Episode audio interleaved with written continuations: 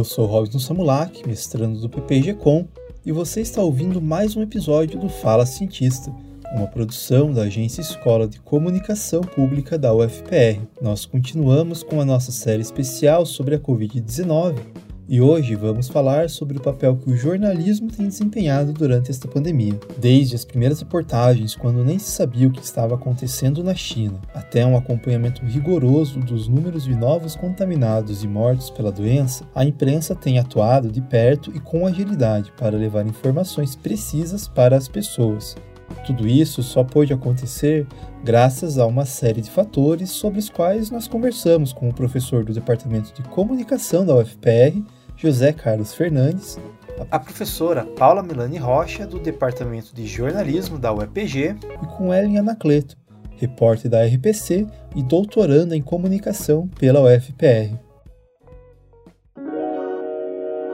Quando os médicos e enfermeiros na China começaram a perceber que provavelmente estariam enfrentando um surto de uma nova doença, o restante do mundo não tinha nem como imaginar o que vinha pela frente. Entre meados de novembro e dezembro de 2019, os jornais estavam olhando para o país asiático, pensando ainda principalmente na guerra comercial que estava sendo travada com os Estados Unidos. Foi apenas no final de dezembro que a imprensa internacional começou a olhar para uma possível crise sanitária acontecendo na província de Wuhan, na China. No dia 31 de dezembro de 2019, o jornal alemão Deutsche Welle publicou uma reportagem alertando para a preocupação que havia para um surto de um vírus. Na ocasião, ainda não se sabia o que estava causando o aumento no número de pacientes com sintomas de uma pneumonia viral. Porém, o jornal lembrou que em 2003, uma epidemia local causada pelo vírus da SARS, a Síndrome Respiratória Aguda Grave,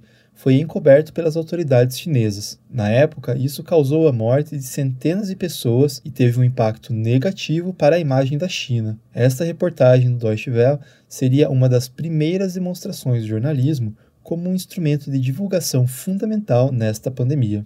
Já nos primeiros dias de 2020, o mundo começaria a acompanhar mais de perto a evolução dos casos da Covid-19, que ainda não havia recebido este nome, enquanto cientistas buscavam decifrar o que estava acontecendo. Cada nova descoberta era relatada por jornais de diferentes países que procuravam informar o que estava acontecendo, enquanto também corriam atrás de especialistas para descobrir o que exatamente a China estava enfrentando. Nesse primeiro momento, quando a ciência ainda estava aprendendo com o que estava lidando, o jornalismo precisou se colocar à frente para informar e divulgar, antecipar às pessoas o que estava por vir para que de alguma maneira fosse possível se preparar. No dia 30 de março, quando o Brasil somava 4.589 casos confirmados de Covid-19 e 159 óbitos, o biólogo e divulgador científico Átila Yamarino foi entrevistado do programa Roda Viva da TV Cultura. No início do programa, ele fez questão de afirmar que tudo o que ele iria responder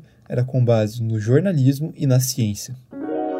Tem duas ferramentas que são as duas ferramentas que eu vou usar para responder qualquer coisa que me perguntarem aqui hoje, que são duas coisas que estavam em muito descrédito e que é bom que a gente está renovando a confiança nelas agora, nesse momento que a gente precisa disso, que são a imprensa e a mídia, para entender o que está acontecendo no mundo, que vem sendo atacada há muito tempo já, e eu fui obrigado a colocar em casa uma antena de TV na TV, que fazia muito tempo que eu não fazia, porque eu acho muito mais confiável me informar pela imprensa hoje do que por redes sociais, porque a informação é mais curada, por gente competente que está sabendo do que está falando, e a ciência.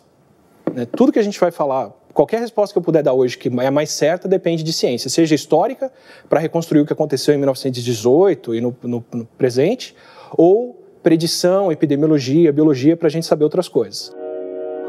O professor José Carlos Fernandes explicou que está na essência da profissão ir atrás da verdade e não se calar perante grandes ou pequenos acontecimentos. O jornalismo precisa se antecipar, principalmente no meio de grandes eventos, para que a informação possa chegar ao mesmo tempo em que ela acontece. O jornalismo é, ele seguiu a sua cultura, né? O que é, é, bastante natural. Ele, esse jornalismo do qual a gente fala é o jornalismo que se forma a partir de meados do século é, 19, né? Com, a, com o avanço das cidades e é um jornalismo que vai desenvolver é, na prática né, tanto uma linguagem, quer dizer, um modo de chegar perto da verdade factual e, e a, a, um contínuo, um progresso contínuo na compreensão é, dessa possibilidade, até porque o século XX exigiu muito isso, a primeira metade do século XX, com, com duas guerras.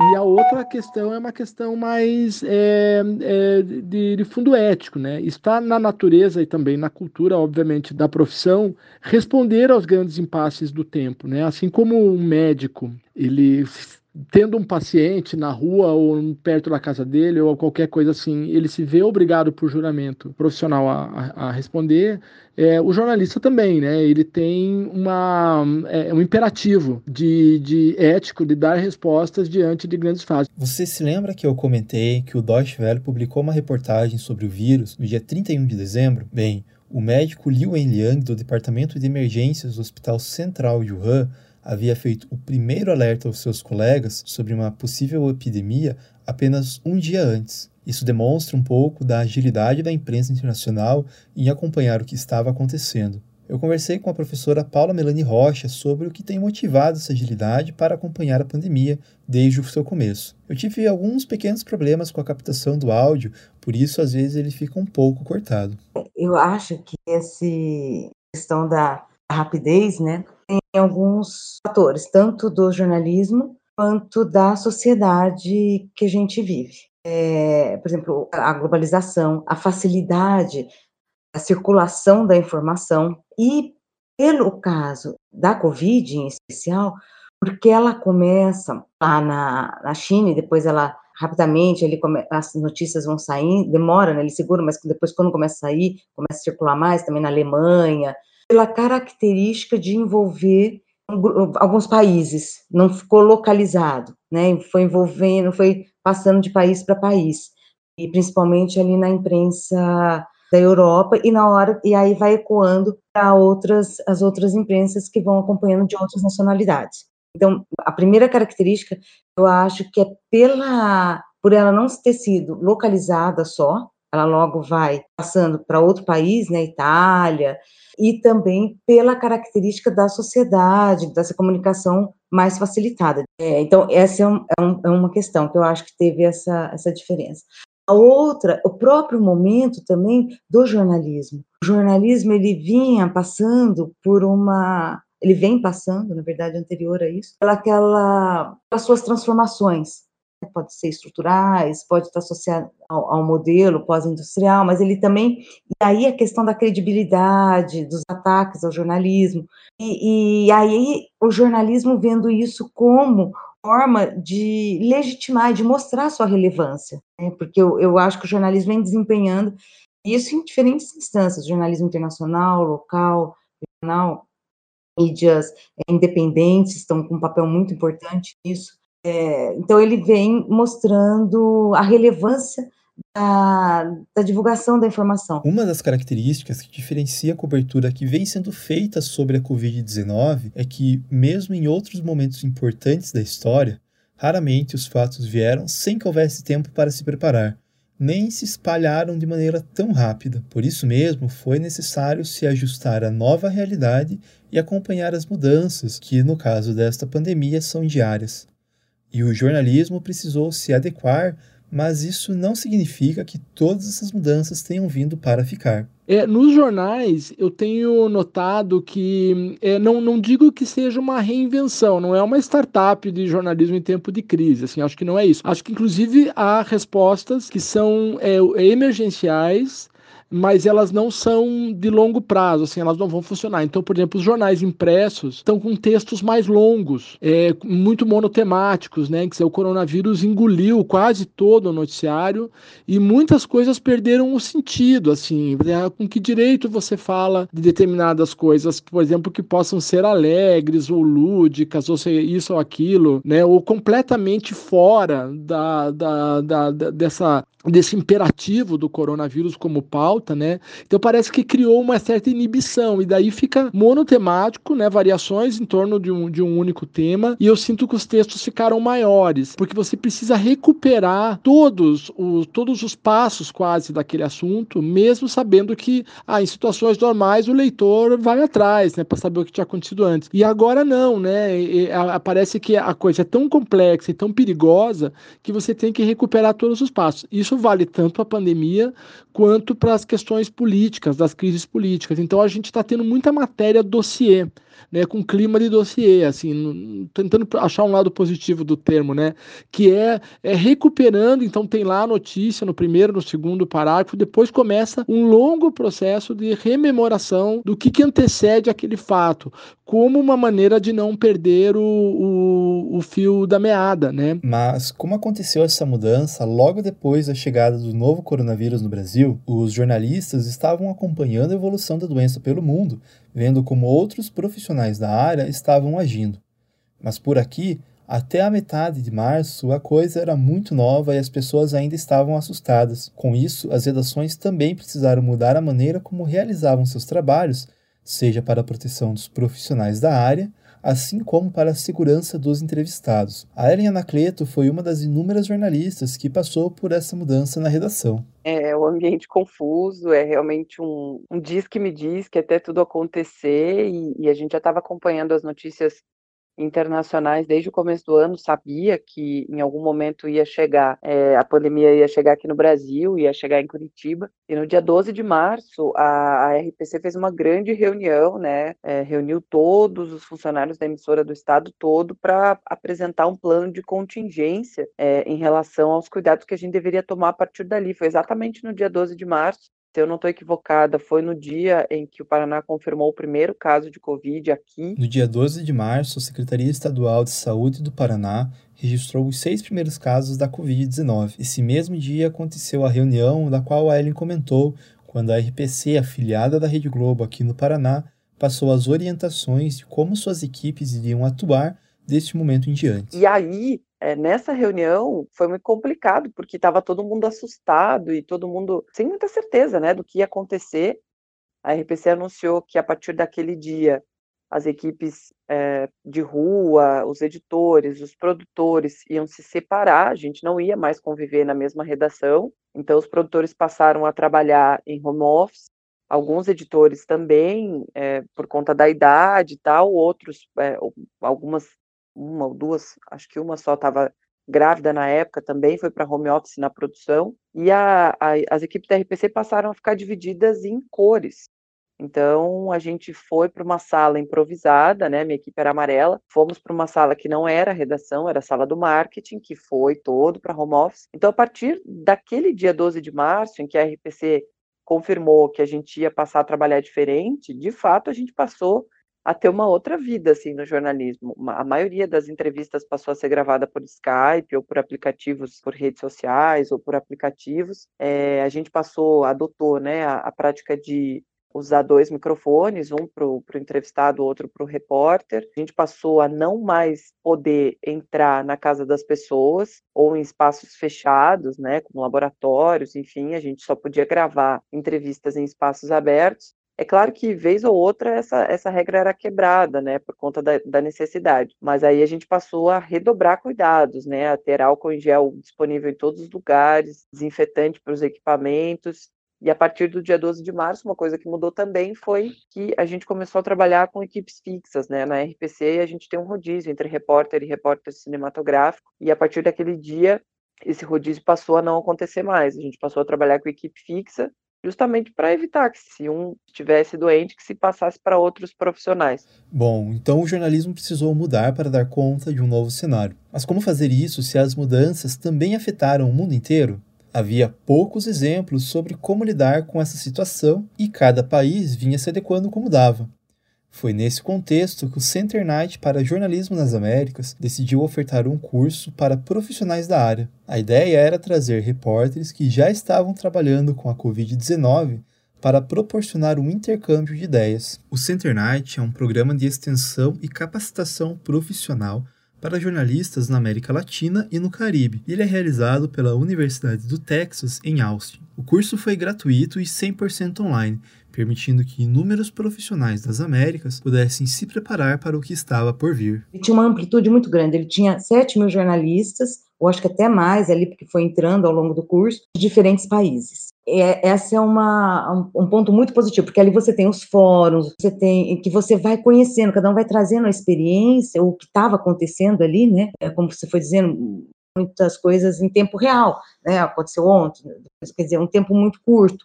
E, então você também ia tendo essas informações de outras partes é, do mundo. Isso era muito interessante. A outra, é, achei assim muito notável, né? Eles oferecerem um curso quando estava acontecendo, né? Estava eclodindo a, a pandemia, eclodindo em, em, alguns países ainda nem tinha de fato estourado, para poder é, capacitar, trocar esse conhecimento, trazer, não só fazer essa troca de conhecimento de quem estava ali vivenciando, mas trazer um conhecimento também especializado. Então, a gente teve acesso né, é, eu te falei, jornalistas que já cobriam é, essa questão da, de outras pandemias, que já cobriam é, questões de saúde, saúde pública. Então, isso foi muito interessante, trazer esse, esse conhecimento trazer como você, onde você encontra essas informações, é, como que você tem que trabalhar essas informações. Outra mudança importante que a pandemia do novo coronavírus trouxe para o jornalismo foi a necessidade da imprensa se reafirmar como uma mediadora dentro dos debates da democracia. Não apenas no Brasil, mas no mundo todo, ataques a jornalistas e o uso da pós-verdade para negar a realidade têm se tornado cada vez mais comuns. Basta lembrar de um certo presidente de um grande país do continente americano que constantemente nega a ciência, ataca a imprensa e não admite estar errado. Exatamente, eu estou falando de Donald Trump.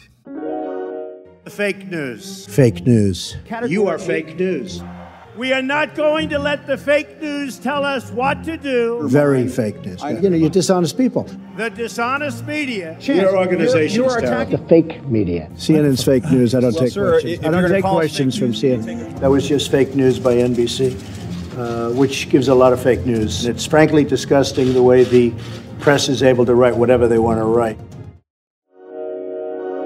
Essa postura de negacionismo irracional adotada por Donald Trump foi ganhando cada vez mais espaço, se espalhou pelo mundo e influenciou diversos líderes políticos que adaptaram os discursos do republicano para os seus próprios contextos, mas sempre mantendo uma coisa em comum: o ataque indistinto à imprensa e crítica às suas ações. José Carlos lembra que esses ataques, além de uma maneira de censura, também podem ser interpretados como um ataque à democracia, um perigo ainda maior em momentos que a notícia devidamente apurada se mostra tão valiosa. Então a imprensa tem uma gramática, uma gramática muito sólida que ela desenvolveu é, ao longo de dois séculos, séculos e passa a ser é questionada e atacada como um dos sintomas da, das grandes crises democráticas. Né? Não sou eu que estou falando isso, mas está lá no livro né, do, do Levitsky, do Ziblatt, Como as Democracias Morrem, que um dos sintomas é a negação da imprensa, a dúvida metódica de tudo que a imprensa publica, quando na verdade ah, não faz muito sentido. A imprensa, obviamente, pode, pode errar, erra e vai continuar errando,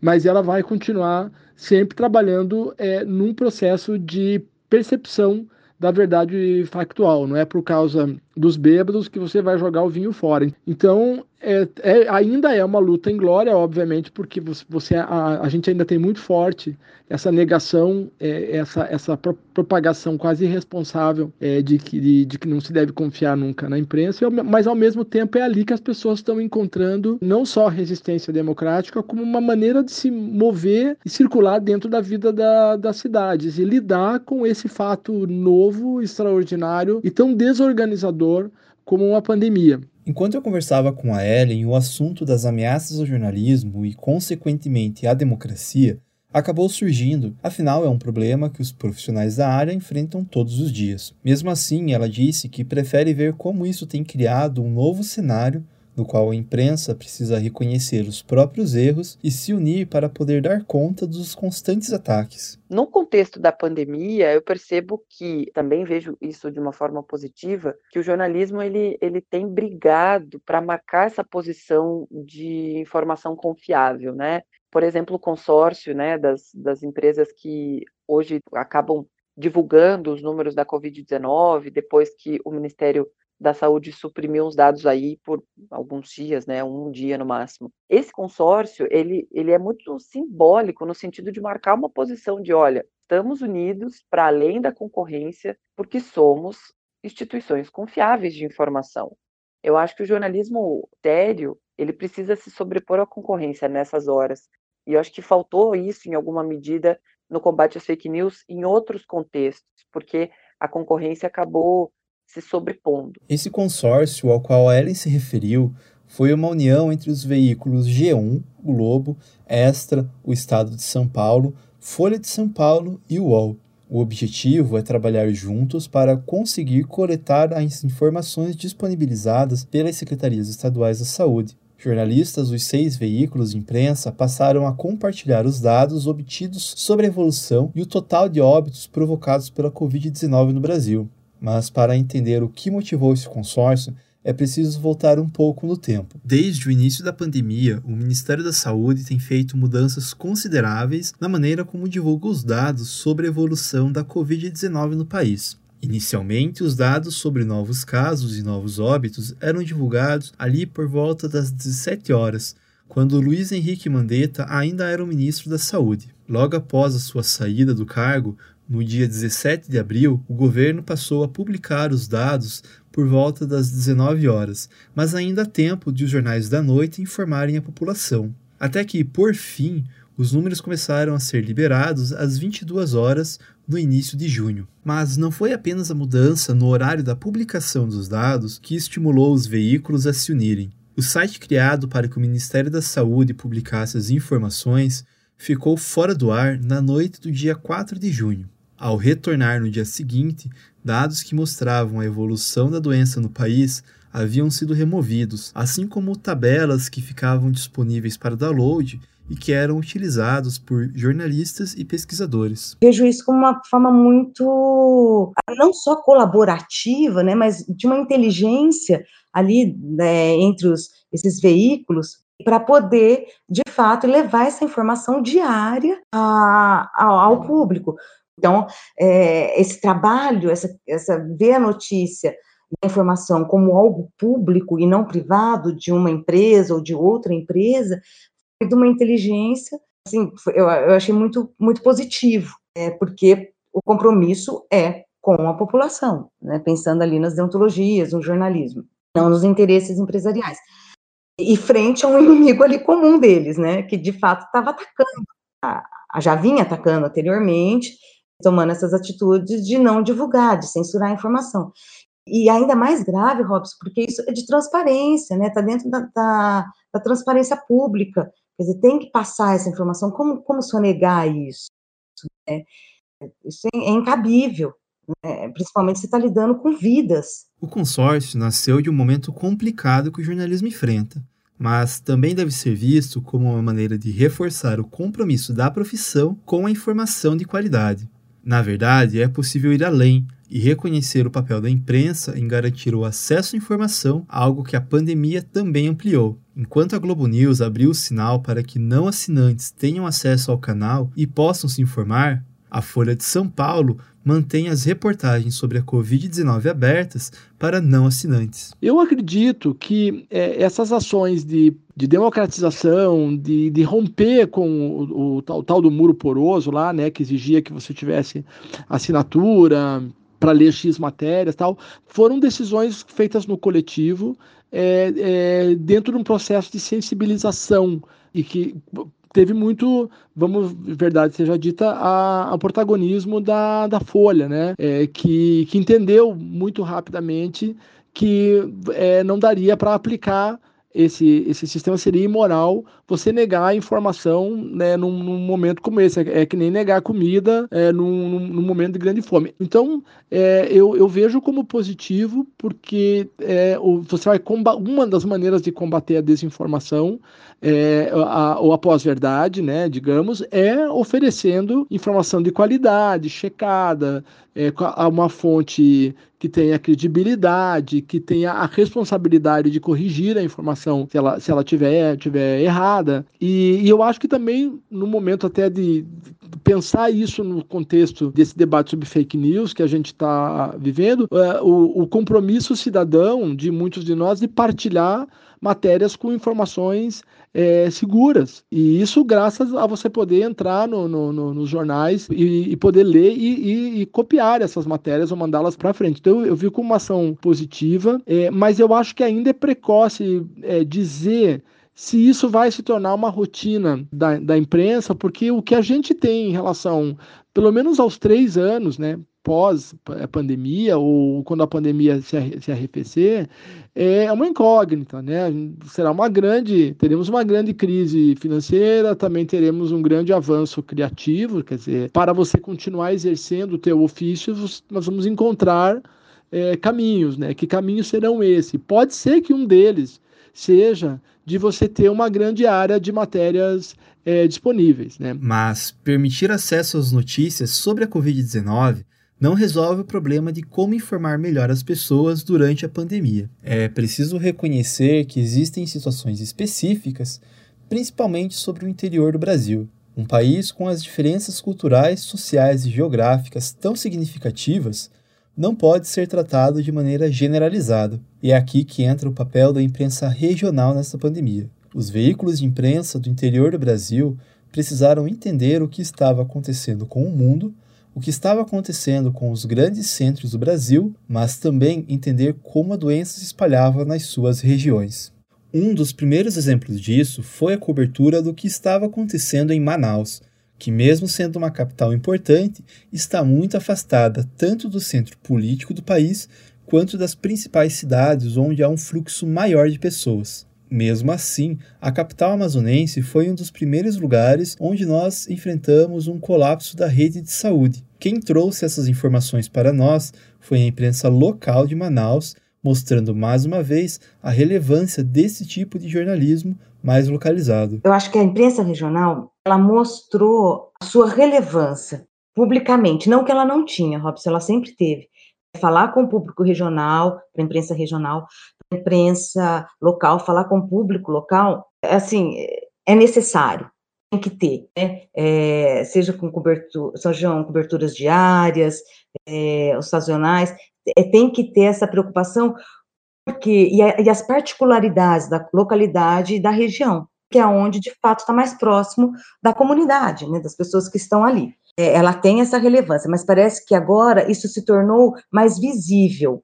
Né? Por quê? E aí eu não acho que eu acho que é tanto a imprensa regional como a, a imprensa segmentada né, mostrou isso, começou a ter mais, mostrou, foi mais reconhecido. Eu não vou usar o termo mostrar, mas foi reconhecido a, e a imprensa alternativa. A Amazônia Real. A Amazônia Real está fazendo uma cobertura fantástica, é um, é um veículo independente, é, sobre a questão é, indígenas, várias é, etnias, como que estão sendo afetadas, é, a questão da, da, de não poder ter acesso, não poder chegar até eles, porque senão vai transmitir os profissionais de saúde, e é uma cobertura que ela está fazendo é, periodicamente, muito, tá muito importante, porque ela, inclusive, manda, essa informação chega para outros veículos que não são é, alternativos e que estão intensificando essa cobertura. A Paula também integra a equipe responsável pelo Boletim Covid, um projeto de extensão da UEPG focado no jornalismo regional e que tem como principal objetivo mostrar como a doença se espalhava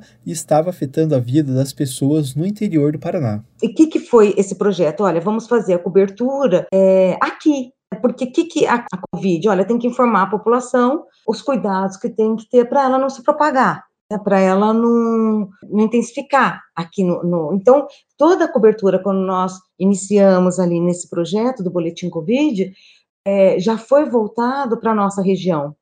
A gente não, não olhava para fora, né? mas, ah, tem leitos de UTI? Aonde tem leitos?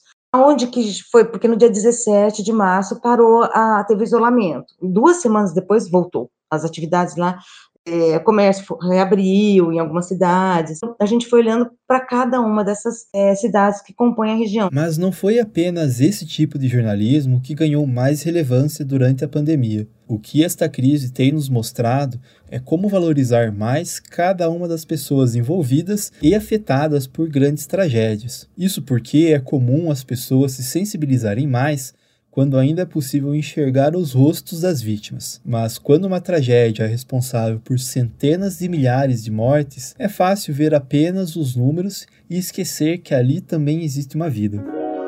É um marco trágico na pandemia. Mais de 50 mil mortes. 50 mil. Isso que você está ouvindo é o editorial do Jornal Nacional do dia 20 de junho, quando o país atingiu a marca de 50 mil vítimas para a Covid-19. Diante de uma tragédia como essa, uma nação para, ao menos um instante, em respeito a tantas vidas perdidas. E é o que o Jornal Nacional está fazendo agora diante desses rostos que nós temos perdido desde março. E é um sinal muito triste dos tempos que nós vivemos que a gente tenha que explicar essa atitude. Não para a imensa maioria do povo brasileiro, de jeito nenhum, mas para uma minoria muito pequena, mas muito barulhenta, para quem o que nós fazemos, o jornalismo profissional, é, deveria, se não fechar completamente os olhos para essa tragédia, pelo menos não falar dela com essa dor. O JN já pediu, você lembra, que a gente parasse para respirar, porque tudo vai passar. O JN já lembrou que as vidas perdidas não podem ser vistas só como números, e a gente repete mais uma vez: respira, vai passar.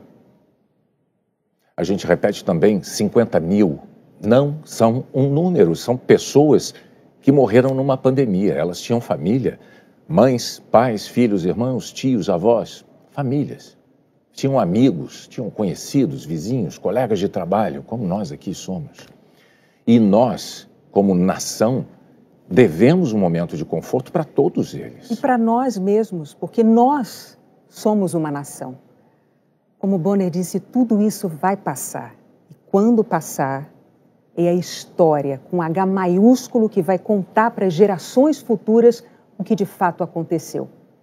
A história vai registrar o trabalho valoroso de todos aqueles que fizeram de tudo para combater a pandemia. Os profissionais de saúde, em primeiro lugar mas a história vai registrar também aqueles que se omitiram, os que foram negligentes, os que foram desrespeitosos. A história atribui glória e atribui desonra. E história fica para sempre. Os editoriais que o Jornal Nacional vem fazendo durante a pandemia têm se destacado por serem um momento de respeito às vítimas. As falas de William Bonner e Renata Vasconcelos são feitas enquanto imagens de pessoas que não resistiram à doença são exibidas no fundo. José Carlos apontou que este momento de valorizar as pessoas que nos deixaram também ganhou mais destaque nas páginas dos jornais. Os obituários costumavam ser vistos como um espaço de menor importância, cuja responsabilidade normalmente era atribuída aos jornalistas de menor destaque ou aqueles que já estavam para sair das redações. Agora, com a pandemia, o jornalismo está redescobrindo a importância de olhar para as pessoas, desde aquelas que todos nós conhecemos e lamentamos a morte, até aquelas cujo anonimato não permite que sejam feitos grandes textos em redes sociais. É no obituário que todas elas podem ganhar o mesmo espaço para que possam ser reconhecidas e lembradas. Veja os obituários, né? Os obituários sempre foram considerados, dentro da tradição é, do jornalismo, um jornalismo menor, obviamente, né? Porque ninguém fala mal do morto, né? É, é um, um, jornalismo cheio de eufemismos, né? Total. É, dentro de uma tradição do jornalismo também os, os, os obituários eram escritos pelos jornalistas que menos talentosos ou menos dados a, a um jornalismo mais agressivo ou os que estavam próximos de serem demitidos, né? Tem muita literatura sobre isso. E a gente vai lá e abre uh, os bons jornais brasileiros e vem a, a quantidade é, de matérias, de textos feitos em vários lugares do Brasil contando quem, quem esses os mortos anônimos, é, essas pessoas comuns, assim, o tal da Dona Maria, o seu João, quem eles eram. E eu, sinceramente, tô, tô é, considero uma, um capítulo emocionante, assim, pra, porque o, o, qual que é o fator? É não deixar as pessoas esquecerem que numa guerra como essa que a gente está vivendo, morre alguém que fazia um frango caipira maravilhoso, morre alguém que fazia mora de viola, morre alguém que era mãe de 11 filhos, né? Não é um grande cientista, não é, é, é um, um, médico, um escritor, não é nada, é alguém é, muito comum, né? É como nós, assim. E, e, e isso, esse efeito desses obituários, dessas notícias do bem, é que elas vão mantendo a escala humana é, do que a gente está vivendo sabe? Vão mantendo a gente com o pé no chão e vendo que nós somos parte, como acontece numa guerra. Todo mundo é parte. E com tudo isso acontecendo, como fica o jornalismo quando a pandemia acabar? É difícil dizer ainda. Como você pode perceber, a imprensa precisou passar por uma transformação de emergência para se adequar ao que estava acontecendo. Muito disso pode se tornar uma nova realidade, trazendo efeitos positivos ou negativos mas nem tudo deve ficar para sempre. Mas é importante também reconhecer o que é necessário mudar para que o jornalismo possa seguir em frente como um personagem importante no debate democrático. Reconhecer a importância da imprensa não significa afirmar que ela é perfeita, nem ignorar suas falhas. Dentre tudo o que ainda precisa ser feito, a Paula destacou que é preciso que o jornalismo se imponha mais como um mediador social, e para que isso possa acontecer, é necessário que os jornais reconheçam que eles precisam se colocar à frente da notícia para decidir como trabalhar com ela, e não apenas ser guiado por ela. Nossa imprensa ainda é agendada, então ela é agendada ou pelas coletivas, ou ela é agendada, esses dados que estão sendo é, coletados, né? O, e, e, aí eu acho, por isso que eu sempre falo da, dessas, desses veículos mais segmentados, desses ou desses veículos que conseguem ter um grupo consiga não ficar só na cobertura diária, mas olhar mais para essas informações, o que estão sendo feitos e tal, para pautar e não só ser pautado. Essa fala da Paula levanta uma outra questão. Com um cenário onde tudo o que está acontecendo é tão importante, como saber o que pautar? Um exemplo interessante é o caso do El País, o jornal espanhol que possui uma edição online no Brasil até trabalha com notícias quentes e que dependem do imediatismo, mas boa parte de suas publicações é focada em matérias que funcionam com uma outra proposta. São reportagens que analisam a notícia sobre outros pontos de vista, ou que abordam temas que nem sempre costumam ter espaço na grande imprensa. Em muitos casos, são matérias longas que dependem de uma apuração mais demorada e cuidadosa. E não é apenas o El País que tem feito isso por aqui. Eu, eu gostei de um, um case que eu vi num, num, num, num evento que eu fui no SPPJ do ano passado sobre a BBC, né, que decidiu é, dizer, bom, tem tanta gente correndo atrás do que é factual que nós vamos correr atrás do que não é factual. E a BBC tem publicado é, matérias incríveis, assim, daquelas que você lê com alegria, com prazer, que foram super apuradas e, e checadas e que nos apresenta um aspecto inesperado do mundo, que nos ajuda a prestar mais atenção nas coisas e, e, e a ter outros assuntos para falar que não seja só é, os assuntos imediatos. É lógico, eu não vou aqui ingenuamente ingenuamente achar que toda a imprensa possa operar dessa maneira. Não faz sentido alguém tem que todo dia é, é, saber de acidente de trânsito, de é, movimentos em aeroportos, de, de taxas de juro, é, de desemprego. Lógico não tem como você abrir mão daquilo que é próprio da, do jornalismo mesmo, é o papel dele na sociedade. Né? Mas aquela velocidade, todo mundo cobrindo a mesma coisa e, e, e lançando fra, é, é, fragmentos da, do, das notícias sem haver a consolidação, sem haver o exercício da racionalidade é, em cima dos fatos, né? de, de ofertar para o leitor uma versão mais segura, né? mais plausível dos fatos, eu acho que isso, a pandemia talvez nos sirva. Quero acreditar, pelo menos, nisso. Né? Este foi o nosso 12 episódio da nossa série especial do Fala Cientista sobre a Covid-19. Eu sou o responsável pela produção do podcast e neste episódio contei com a ajuda do meu colega da PPG Com, Bruno Caron, que realizou a entrevista com o professor José Carlos Fernandes, além de me ajudar com o roteiro. A edição é feita por Vitor Kalkman Bermudes, a identidade sonora de Marcos Belzac, ambos são alunos do curso de música na UFPR.